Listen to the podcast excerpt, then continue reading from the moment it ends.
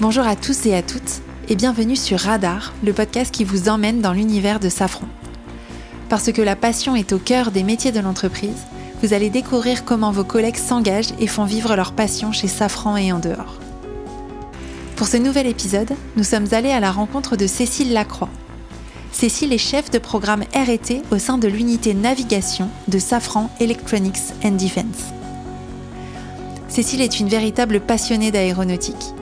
Dans cet épisode, elle nous raconte comment elle cultive cette flamme et comment elle la transmet à son tour au sein de Safran et dans le milieu universitaire. Partons à sa rencontre.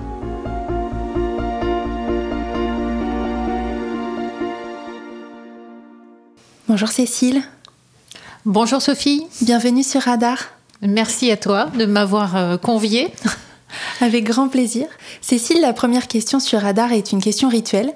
À part le parfum de glace, qu'est-ce que le mot passion évoque chez toi?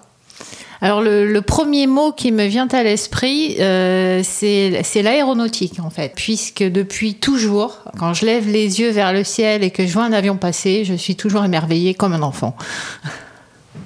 C'est la raison de, de ta vocation ou de ton engagement chez Safran? Exactement, c'est le fil conducteur de toute ma carrière. Cécile, tu es euh, investie dans plusieurs initiatives autour de la transmission du savoir chez Safran, mais aussi en dehors, et c'est la raison pour laquelle on t'a invité euh, sur, sur Radar aujourd'hui. Pourquoi est-ce que transmettre est quelque chose d'important pour toi?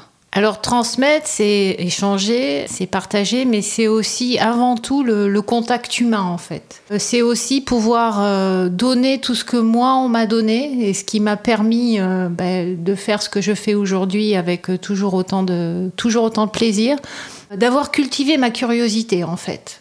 Selon toi, quels sont les enjeux de transmission et d'apprentissage dans le monde professionnel, dans le monde de l'entreprise de manière générale? Alors les gros enjeux, c'est bien sûr la capitalisation, c'est ne pas perdre tout l'acquis.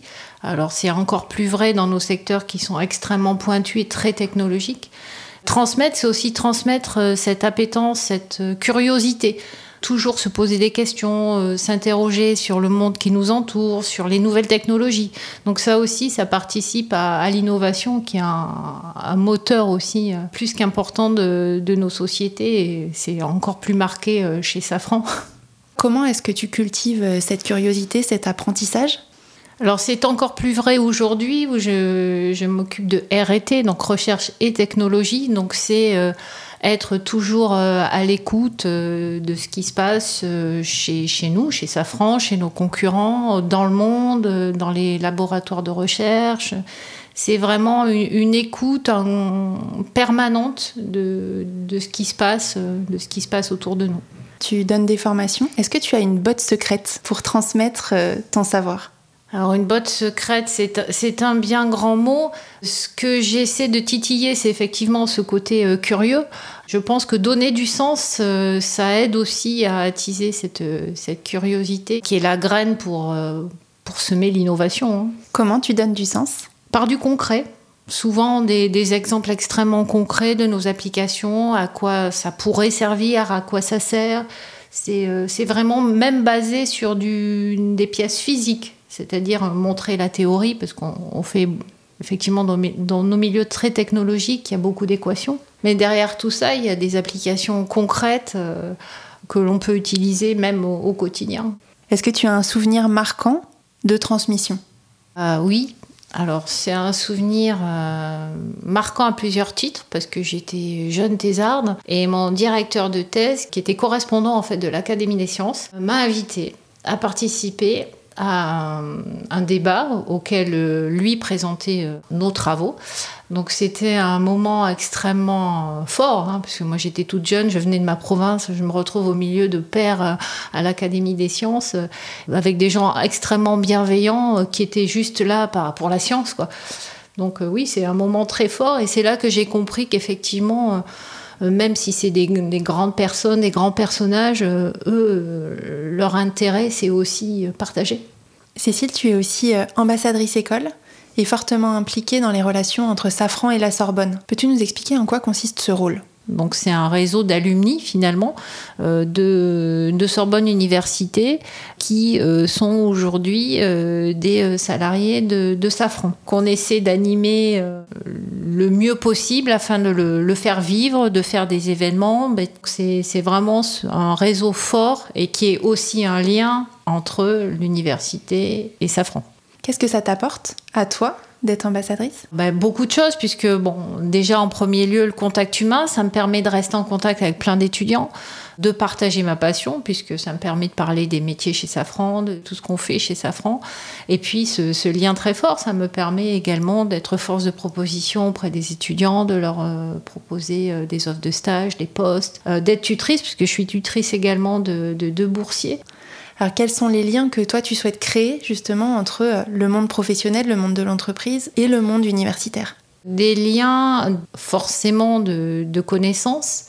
Je pense qu'il y a euh, un fort intérêt de part et d'autre à se connaître mieux en fait. Et ça, je l'ai euh, appris au fil de ma carrière où j'ai vu qu'il y avait plein de choses formidables qui étaient faites de part et d'autre dans le milieu universitaire, mais aussi dans le milieu euh, industriel, et que souvent euh, on pêchait par manque de communication, on se connaît pas, on se parle pas, et euh, il y a plein plein de sujets d'intérêt commun sur lesquels on pourrait avancer, je pense, beaucoup plus vite. Est-ce que tu as des exemples d'actions ou de résultats que tu as menés ou auxquels tu as participé pour renforcer ces liens?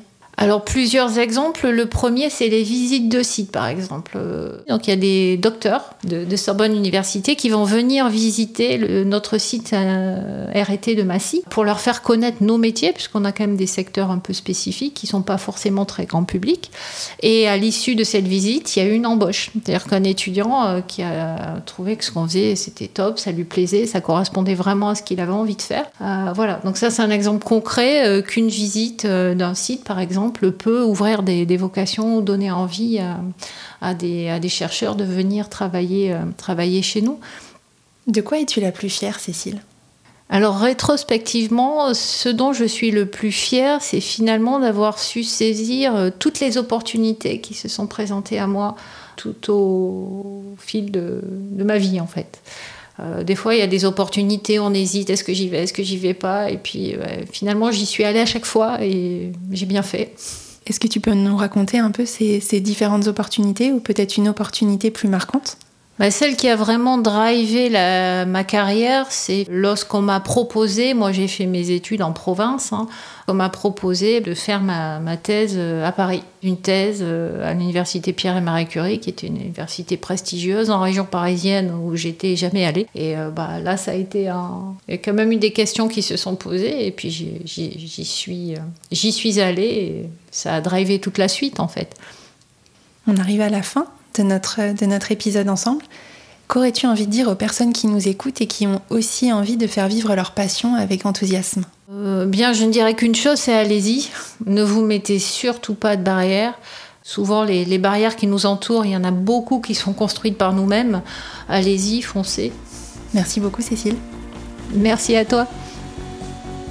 Et vous, quelle est la passion qui vous anime?